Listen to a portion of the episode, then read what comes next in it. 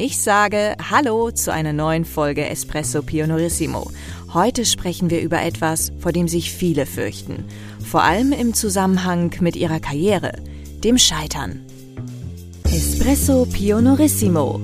Das ist der Podcast der Cynthia Real Estate. Mein Name ist Jochen Prinz. Mein Name ist Ilka Grunewold. Espresso Pionorissimo. Belebend bahnbrechender Pioniergeist in knackiger Form. Espresso Pionorissimo. Freuen Sie sich auf neue Perspektiven, innovative Ideen und jede Menge interessante Gespräche. Espresso Pionorissimo. Scheitern ist unser Thema heute. Zu Gast bei Cynthia Geschäftsführer Jochen Prinz ist Stefan Lammers. Er ist Executive Coach und war auch schon in Folge 8 Digital Leadership unser Gast. Er ist ein echter Möglichmacher, aber auch er ist schon mal gescheitert und hat daraus eine Philosophie gemacht. Scheiter heiter ist sein Motto. Und Jochen, ich denke, davon können wir uns eine gute Scheibe abschneiden und wir erfahren bestimmt, wie wir aus Niederlagen neue Kraft ziehen können. Ja, Ilka, das denke ich auch. Stefan, schön, dass du heute da bist. Ja, sehr gerne, Jochen. Freue mich auf eine neue Episode mit dir. Wir haben ja äh, dich schon intensiv in, in äh, Folge 8 vorgestellt, aber ich möchte ja einfach nochmal sagen, Stefan, ich arbeite ja jetzt wirklich seit vielen Jahren mit dir zusammen. Äh, das ist immer wieder ein Erlebnis und jedes Treffen bringt mich dazu, energiegeladen herauszugehen und immer wieder dann darüber nachzudenken, was gibt es noch für tolle Impulse, die man ins Team geben kann. Kannst du noch ein paar Worte zu dir ergänzend sagen? Ja, gerne. Also äh, meine große Leidenschaft ist es halt, Potenziale auszunutzen, Menschen zu helfen, dass sie ihre Box größer machen und ähm, da haben wir heute, glaube ich, ein ganz tolles Thema äh, auch dafür gefunden, um ja, um die Box größer zu machen. Und das geht meistens nicht darin, dass man in seinem kleinen Gedenkgebäude bleibt, sondern dass man manchmal auch hart angestoßen wird, um über sich oder über die Dinge, wie man sie tut, nachzudenken. Genau, du hast ja äh, neulich äh, bei uns im Unternehmen ein großes Digital Mindset Programm gestaltet. So, da haben wir uns ja überlegt, für alle Mitarbeiter einfach mal was Wundervolles zu schaffen, um auch so äh, Dinge zu machen, die auf die Haltung jedes Einzelnen einzahlen oder einfach mal so ein bisschen Vokabular zu lernen und zu gucken, was wie wirkt. Und äh, bei dem Digital Mindset äh, Workshop ist ja dann auch so das Wort äh, Scheiterheitern gefallen so und da äh, muss man sich ja gedanklich erstmal mit beschäftigen. Welche Situation beschreibst du da genau? Ja, das gibt ganz unterschiedliche Situationen. Vor allen Dingen ist es eben dieses Scheitern passiert uns tagtäglich eigentlich irgendwo in ganz unterschiedlichen Situationen. Und jetzt ist die Frage, wie gehe ich denn damit um? Kann ich dann in diesem Moment über mich lachen oder äh, bin ich äh, traurig, fühle ich mich klein oder ähnliches? Das heißt also, ich habe eine Wahl in diesem Moment zu treffen, wie ich mit dieser Situation umgehe. Und wenn ich sie halt positiv betrachte und mir sage, wow, ich habe hier gerade eine tolle Erfahrung gesammelt, mit der ich wieder etwas anfangen kann, wo ich mich weiterentwickeln kann, dann mache ich mir mein Leben halt einfach brutal viel einfacher und ich habe einen Grundstein dafür gelegt, mich immer weiterzuentwickeln und zu lernen. Das kann ich sehr gut nachvollziehen. Ich habe da ein Beispiel, das ist erst in jüngster Vergangenheit passiert. Äh, wir hatten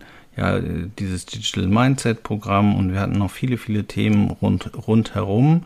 Ähm, und ich habe mir im März einen Hund zugelegt, so und äh, die Lady, so, die mir sehr viel Freude bereitet. Und äh, die Stadt Monheim, die möchte für große Hunde so einen Hundeführerschein, so einen Sachkundenachweis, den du da machen musst. Mhm. Ähm, so, und ich hatte ja vor, vor ähm, fünf, sechs Jahren schon mal einen Hund und war auch der Meinung, dass ich das so mal eben nebenbei machen könnte, diesen Nach Sachkundenachweis, den man elektronisch dann ablegen muss. Und habe mich dann äh, so ein bisschen ja, sporadisch darauf vorbereitet, ein, zwei Fragen gemacht und habe gesagt, naja, wird schon irgendwie laufen. Tatsächlich habe ich dann diesen, diesen Test gemacht, äh, habe dann 30 äh, Multiple-Choice-Fragen ausfüllen müssen. So, und zum Bestehen muss man äh, 20 Fragen richtig haben. Und ich hatte am Ende der Prüfung 19. Hm. So, und der Prüfer sagte, ja, das passiert oft, wenn man sich nicht vorbereitet. Und ich war richtig sauer. Ja, er versucht da da noch mit ihm zu handeln und habe gesagt, ja, die Fragen waren uneindeutig, da kann man ja alles drauf antworten und das passt ja alles nicht und dass man da noch ein Kreuz mehr und weniger. Und dann hat er gesagt, ich lasse nicht mit mir verhandeln, dann müssen sie halt gucken, müssen sie sich vorbereiten und äh, dann werden sie das vielleicht auch vielleicht mal schaffen. Mhm. Und das war bitter für mich tatsächlich. Ich habe aufgelegt, habe, habe dann noch gesagt, ja, sie haben ja recht, so, habe dann irgendwie einen kleinen beigegeben, weil ich gemerkt habe, er will mir diesen Punkt nicht geben. So, und habe mich dann sofort zehn Minuten nach dem Ereignis daran erinnert, dass du äh, heiter Scheitern ins Feld geführt hattest und habe gesagt, okay, dann äh, ist das jetzt heiter Scheitern. Für mich der Impuls, mich, also das war an einem Freitag, mich am Montag zur nächsten Prüfung anzumelden und übers Wochenende die insgesamt 300 Fragen mal durchzugehen. Ja, ist doch super. So, und das habe ich dann zwar nicht, habe ich zwar dann nicht komplett geschafft, aber immerhin 270. Und ich habe dann am Montag mit äh, 27 oder mit 28 von 30 Fragen das Ding natürlich locker bestanden. Ja, und das ist natürlich ein, ein, ganz, ganz tolles Beispiel, wie du das angenommen hast, wie du dich sofort auf die Socken gemacht hast und was ist das für eine Leistungsexplosion von 19 auf 27. Ich bin allerdings froh, ehrlich gesagt, wenn du das beschreibst, dass das nicht ausgerechnet die 30 Fragen waren, die du dann nicht durchgearbeitet hast, die da gestellt worden sind. Aber es ist doch super. Nee, das hat geklappt. Und ich habe hab tatsächlich auch noch mal eine ganze Menge über meinen Hund dazugelernt, äh, was ich, wo ich eigentlich dachte, Mensch, das hat ja sowieso alles in intuitiv drauf. Nee, das war nicht so. Da waren schon auch ein paar Sachen bei, wo ich dann nochmal, äh, die ich dann als ich sie gesehen habe beim Hund, einfach insgesamt besser verstanden habe. Also es hat auch tatsächlich für mich einen echten Nutzen entfaltet, diese, äh, diese Vorbereitung zu machen und dann auch diese Prüfung abzulegen. Und ich war natürlich stolz, als ich meiner Frau dann sagen konnte, hier, der 93-Prozent-Mann. Ja. Ich habe es ja. geschafft. Ich finde das klasse. Ich habe ja für mich so eine Entscheidung, die ich dann in solchen Momenten treffe, wenn ich scheitere, dass ich mir sage, okay, ist das jetzt etwas, ähm, wo ich sage, das kann ich eben gar nicht. Habe ich mich äh, selber überschätzt, dass das gar nicht mein Thema ist. Aber in 99 Prozent der Fälle, glaube ich, oder 98 Prozent der Fälle, gehe ich hin und möchte das dann lernen. Ähm, ich erinnere mich mal an eine, eine Zeit, als ich noch äh, zweiter Vorsitzender vom Handball-Bundesligisten war. Mhm. Und äh, wir haben da mit dem Team gearbeitet. Dann hat mich der Trainer irgendwann gefragt, ob ich nicht das Team coachen könnte. Die war immer so Fahrstuhlmannschaft. Und die waren wieder im Abstiegskampf und ob ich nicht mental mit dem Team arbeiten könnte. Und dann bin ich da so mit meinen Gedanken, was ich zu dem Zeitpunkt konnte, reingegangen und habe festgestellt, dass die Sportler in diesem Moment einfach ganz anders denken als ich, der aus dem Business kommt. Ja. Und da bin ich echt vor die Pumpe gelaufen. Die haben das gar nicht angenommen. Ich habe gar nicht die Anschlussfähigkeit da bei denen gekriegt und das Verständnis gekriegt. Bei ein, zwei ja, aber nicht bei dem gesamten Team. So, also hat nicht geklappt und ich bin gescheitert in diesem Moment. Und jetzt habe ich für mich überlegt, was mache ich damit? Und dann gehe ich in der Regel, in 98 Prozent der Fälle gehe ich hin und sage dann für mich, ich will das lernen. Also mhm. was habe ich gemacht? Ich habe eine Ausbildung zum Sportmentaltrainer und Coach gemacht, um mich eben speziell auf solche äh, Situationen wieder vorbereiten zu können und mit diesen Situationen umgehen zu können und, und einen besseren Zugang dazu zu haben. Also für mich sind das immer, so wie du das auch beschrieben hast, Inspirationsquellen, wo ich sage, wow, das ist interessant, habe ich nicht hingekriegt, ich möchte es aber gerne hinkriegen. Und jetzt möchte ich loslegen und möchte was dazulernen, möchte mich entwickeln, um das beim nächsten Mal besser machen zu können. Das ist schön. Also tatsächlich, ich glaube, das, das ist es auch bei mir ganz oft, dass ich einfach dazulernen möchte und dass mich das vielleicht, ja, ärgern ist der falsche Bericht, aber eigentlich schon ist so der Antrieb, äh, sich nochmal weiter zu optimieren. Also ich glaube schon, ich kann schon ganz viel, aber es gibt auch noch ganz viel, was ich noch dazu lernen kann. Und insofern finde ich das, das schon spannend, weil es dann eben äh, sozusagen ein Stern mehr ist auf meiner, auf meiner Plakette und ein Wissensteil, was ich dann mehr kann, eine Fertigkeit, wo ich besser geworden bin. Ähm, und das begeistert, begeistert mich dann halt. Ja, manchmal gibt es auch gar nicht so diesen direkten Sinn im ersten Moment, sage ich jetzt mal. Also ich arbeite jetzt nicht besonders viel mit Sportlern. Ich habe schon äh, öfter mal mit Handballnationalspielern oder sowas gearbeitet, aber ist nicht mein Kernfokus, ja. äh, in, in dem Sportmentaltraining unterwegs zu sein. Aber es gibt natürlich wieder ganz, ganz viel, was ich da gelernt habe, was ich auch im Business-Kontext einsetzen kann. Oder was ich für mich selbst einsetzen kann, wenn ich beim Golfspielen unterwegs bin oder mhm. äh, in anderen Themen, wo ich dieses Wissen einfach zur Verfügung habe und dann adaptieren kann für ganz andere Fälle. Und das ist vielleicht auch nochmal so eine Fähigkeit, dass man nicht immer nur so eins zu eins denkt in solchen Momenten, aha, ich habe vielleicht diese Situation nie wieder.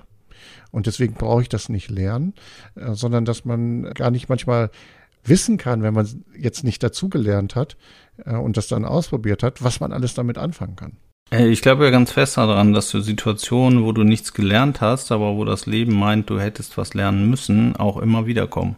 Ja. So, und zwar so lange, bis du dann irgendwann was daraus gelernt hast und deine Schlüsse daraus gezogen hast. Das heißt, du kannst vielleicht eine ganze Weile davonlaufen und sagen, ich ignoriere das, aber ich habe schon so oft erlebt, dass Sachen immer, immer wieder aufs Tablett kommen, bis du dann halt tatsächlich gelernt hast, äh, das souveräner äh, zu, zu handeln. Ja. Ist das denn schon immer so dein Fall? Ist das so eine, so eine, so eine genetische Geschichte, wo du sagst, oder eine Einstellungssache, wo du sagst, ja, wenn jetzt was schwierig wird, dann sage ich mir das schon von Geburt an, sage ich äh, heiter scheitern und das so bin ich halt, oder hat sich das irgendwie geändert in deinem Leben? Nein, bei mir hat sich in meinem Leben sehr viel immer wieder geändert. Also ich glaube schon, dass ich schon sehr starke unterschiedliche Phasen hatte. Ähm, aber ich war immer neugierig. Und das war für mich mhm. ein, äh, ein Punkt sicherlich, der dazu beiträgt, äh, neugierig zu sein. Was ja Lernen hat mich immer sehr interessiert über meinen Tellerrand hinaus. Der hat mir auch überhaupt ermöglicht, sage ich jetzt mal, diese Karriere zu machen, die ich heute eingeschlagen habe, dass ich immer wieder mich für äh, ganz andere Themen äh, interessiert habe.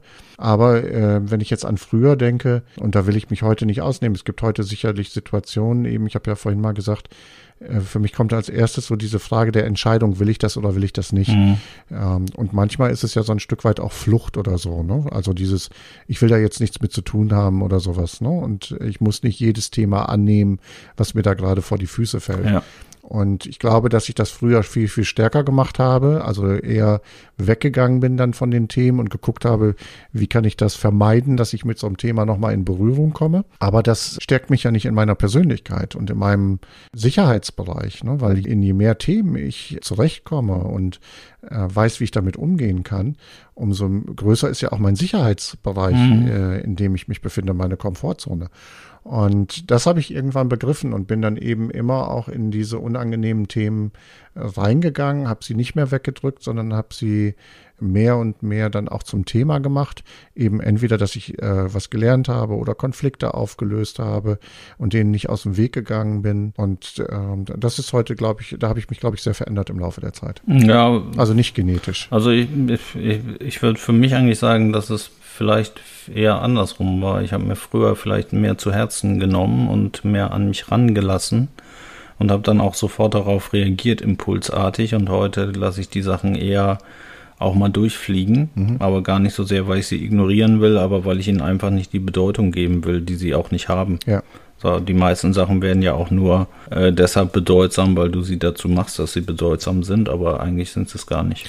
Ja, ja, das ist ja ähnlich wie mit diesem Punkt ähm, des, der Verletzbarkeit, in der man ja sagt, man kann eigentlich nicht verletzt werden, man kann sich nur selbst verletzen, indem man es zulässt, dass es einen verletzt. verletzt ne? Und ähm, ähnlich ist das hier natürlich auch, so wie du das gerade beschreibst. Okay, wie kamst du dann letzten Endes zu der Scheiter-Heiter-Technologie?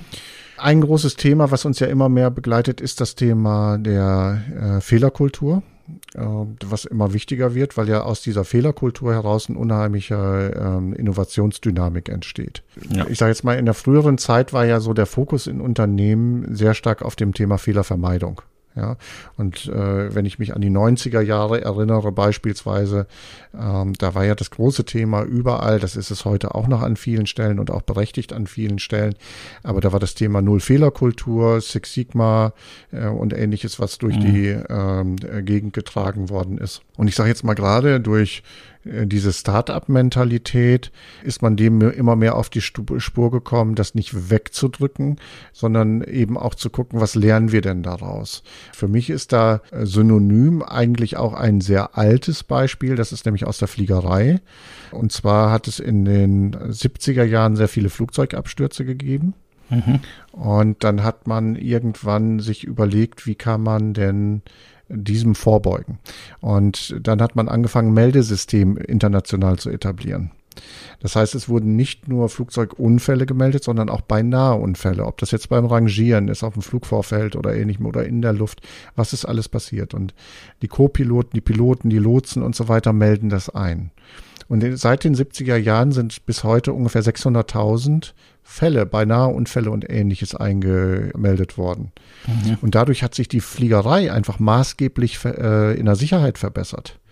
Also wenn wir bei der Menge an Flugverkehr, die wir heute haben, immer noch die Sicherheitsstandard der 70er Jahre hätten, hätten wir täglich ein bis zwei Flugzeugabstürze. Das muss man sich mal vorlegen, äh, vor, äh, überlegen, ne? Mhm. Ähm, dass man täglich ein bis zwei Flugzeugabstürze hätte. Wahnsinn. Wie oft haben wir einen Flugzeugabsturz? Das ist relativ äh, selten äh, im Prinzip. Ja, es muss nicht erst was passieren, damit man weitergeht und, und daraus lernt. Und in der Startup-Szene ist es natürlich, geht es auch darum, wir arbeiten ja da nicht mehr so in diesen typischen ähm, Entwicklungsperioden, wie man das auch früher in den mittelständischen Unternehmen oder Konzernen gemacht hat, dass man eben etwas zu Ende produziert, am Ende versucht mit dem Kunden zu gucken, funktioniert das, funktioniert das nicht, ne? Ähm, oder wir gehen aus, dass es funktioniert. Wir haben das ganze Ding zwei Jahre durchbearbeitet, bis das Produkt an den Markt kommt. Und heute ist natürlich viel, viel mhm. mehr, dass man schon Rohstücke, erste Versatzstücke und so weiter in den Markt gibt, um die Reaktionen zu testen, um damit diesen Reaktionen wieder weiterzuarbeiten ähm, und sich immer weiterentwickelt die ganze Zeit und dadurch auch immer äh, passformere äh, äh, Ideen generiert und, und Produkte generiert. Und das erfordert natürlich auch eine andere Haltung, dass ich also, wenn ich jetzt eine Rückmeldung kriege und man mir sagt, das Produkt funktioniert so nicht, dass ich jetzt nicht eben da reingehe und sage, oh Gott, ich bin gescheitert, ich habe das nicht hingekriegt oder sowas, dass man, sondern dass man jubiliert und sagt, wie gut, dass ich das jetzt sofort an dieser Stelle schon zurückgemeldet kriege. Damit kann ich ja sofort wieder reagieren und kann das Produkt anders ausstatten, damit es hinterher auch wirklich diese Needs des Kunden trifft.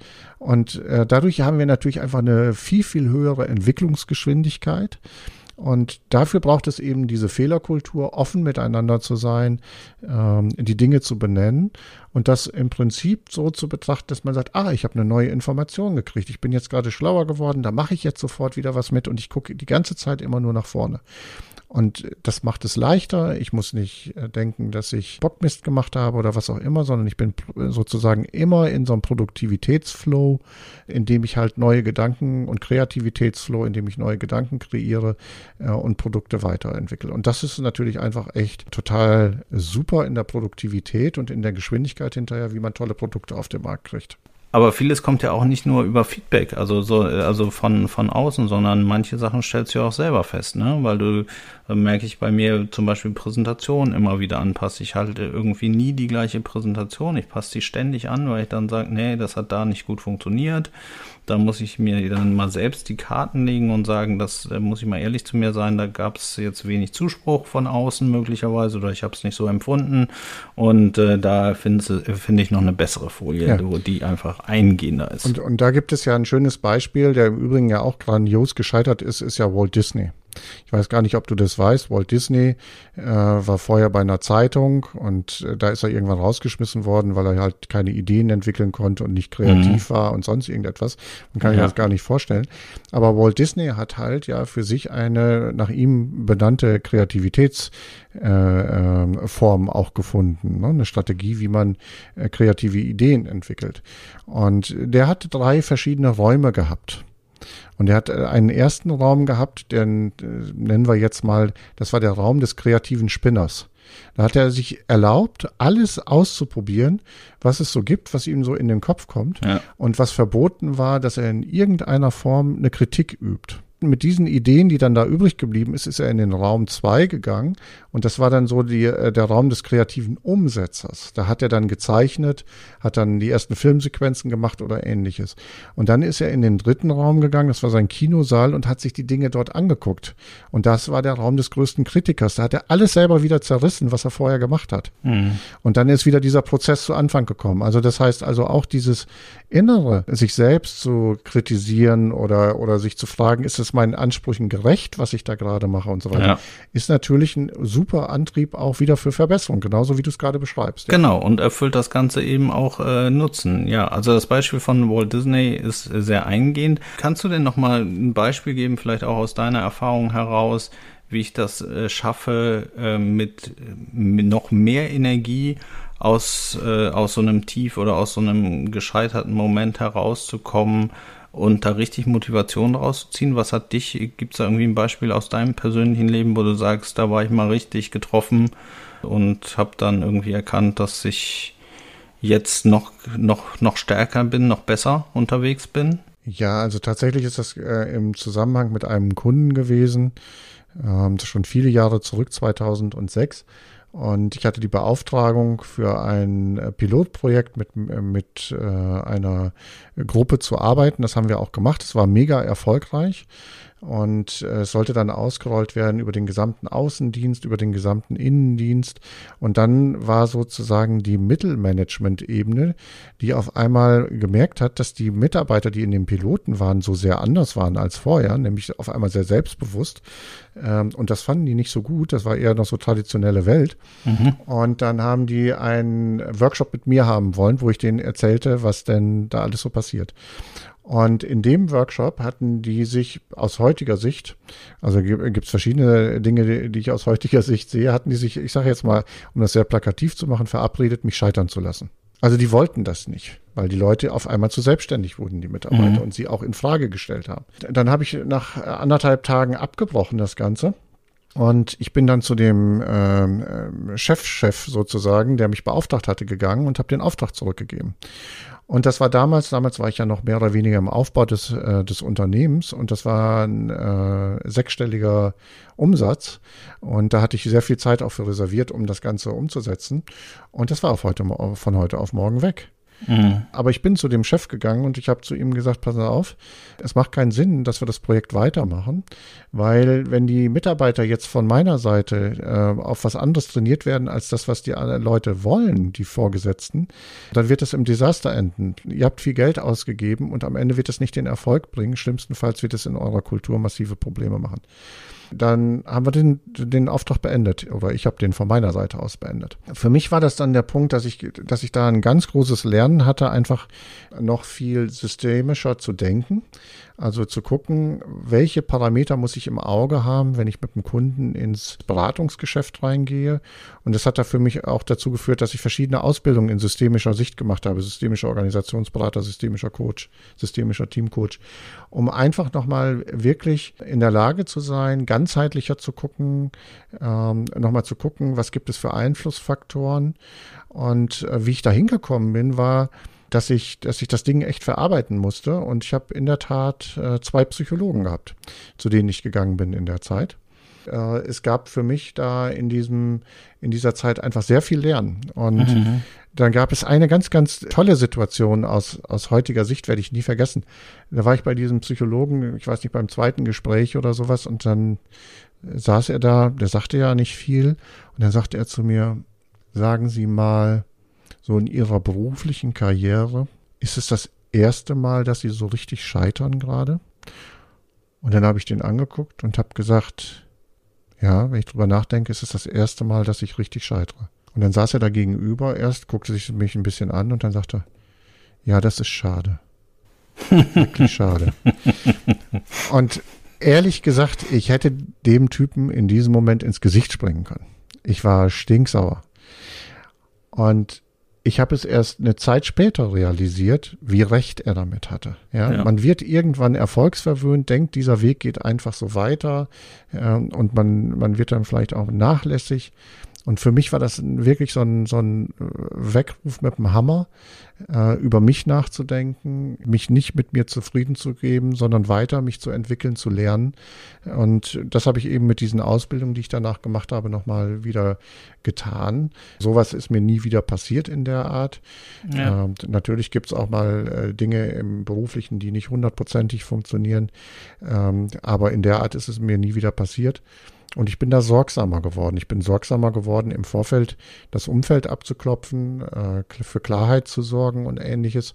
Und das hat mich im Nachhinein unfassbar weitergebracht. Unfassbar. Es hat wahnsinnig wehgetan zu dem Zeitpunkt, aber es hat mich unfassbar weitergebracht. Ja, aber du bist, hast wahrscheinlich auch deine Einstellung zu den Dingen verändert und hast gesagt, ich bin bereit, mich zu challengen und vor allem, aber auch bin ich jetzt heute bereit, mich challengen zu lassen.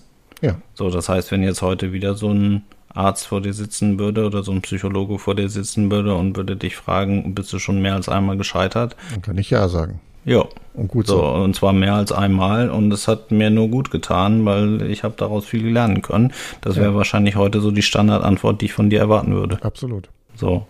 Ja, ähm, dann Stefan, letzte Frage hier im Podcast. Ähm, Ist denn eine harte Niederlage wertvoller als ein leichter Erfolg? Das ist ja eine schöne Frage. Ähm, na, kurzfristig äh, ist natürlich ein, ist ein leichter Erfolg äh, immer im ersten Moment schöner. Ne? Er freut sich ja, wenn man mal was mit Leichtigkeit machen kann. Ähm, aber auf der anderen Seite fürs Leben gibt einem, glaube ich, das Thema, wenn ich mal eine Niederlage gehabt habe oder wenn ich irgendwas nicht hingekriegt habe und ich kann dann am Ende daraus lernen, gibt mir das fürs Leben einfach viel, viel mehr. Ja, also ich bin dankbar, dass in meinem Leben beides stattfindet. Also so richtig harte Niederlagen, Gott sei Dank, äh, nicht, sondern ich nenne das eigentlich immer ähm, schon große Herausforderungen, aber so richtige Niederlagen, so kann ich es gar nicht beschreiben. Aber ich bin auch sehr dankbar, dass vieles einfach funktioniert. Ja. So und äh, ich bin auch dankbar, dass ich ein großartiges Team habe, was mich toll unterstützt.